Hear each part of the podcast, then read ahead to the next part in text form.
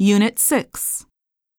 While credit cards are very useful, there is a danger that they can lead us to spend more than our income. The law firm offers a high remuneration but works you like a slave. The proceeds from the sale of the building paid off the debt. After his parents died in an accident, Seiji had to support himself by taking whatever jobs came his way.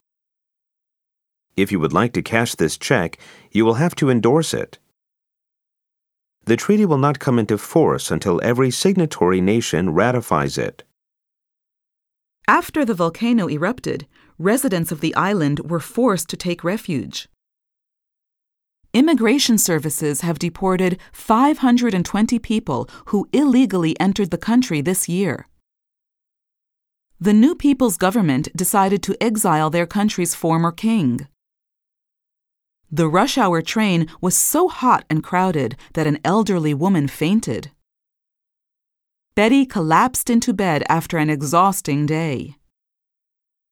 During the big blackout in New York, the train system was completely incapacitated and many people were forced to walk home. To understand why a child is failing in school, it is important to find out about his or her domestic circumstances. The circumference of this island is only three kilometers. We can easily paddle around it in a canoe. If you know someone in the city office, you might be able to circumvent the red tape. Helen could not take the job in New York because she had such strong family commitments in Los Angeles. Devotion to one company for the whole of one's working life now seems an old fashioned idea. I really admire Mary's dedication to helping people less fortunate than herself. I took back the sweater to the store for a refund because it didn't fit. The accounting department deals with reimbursement of travel expenses at the end of each month.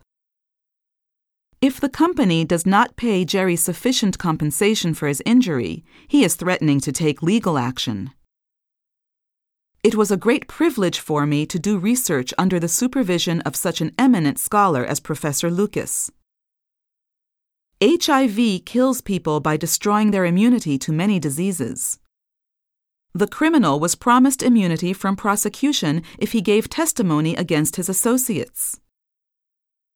Military service is compulsory, but members of religious organizations can be granted exemptions.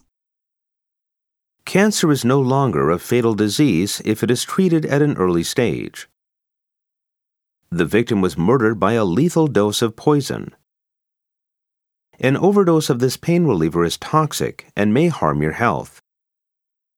After passing the written test, you will be given a learner's permit, which allows you to practice on the road. I'm afraid you can't use this parking space without written consent from the building management.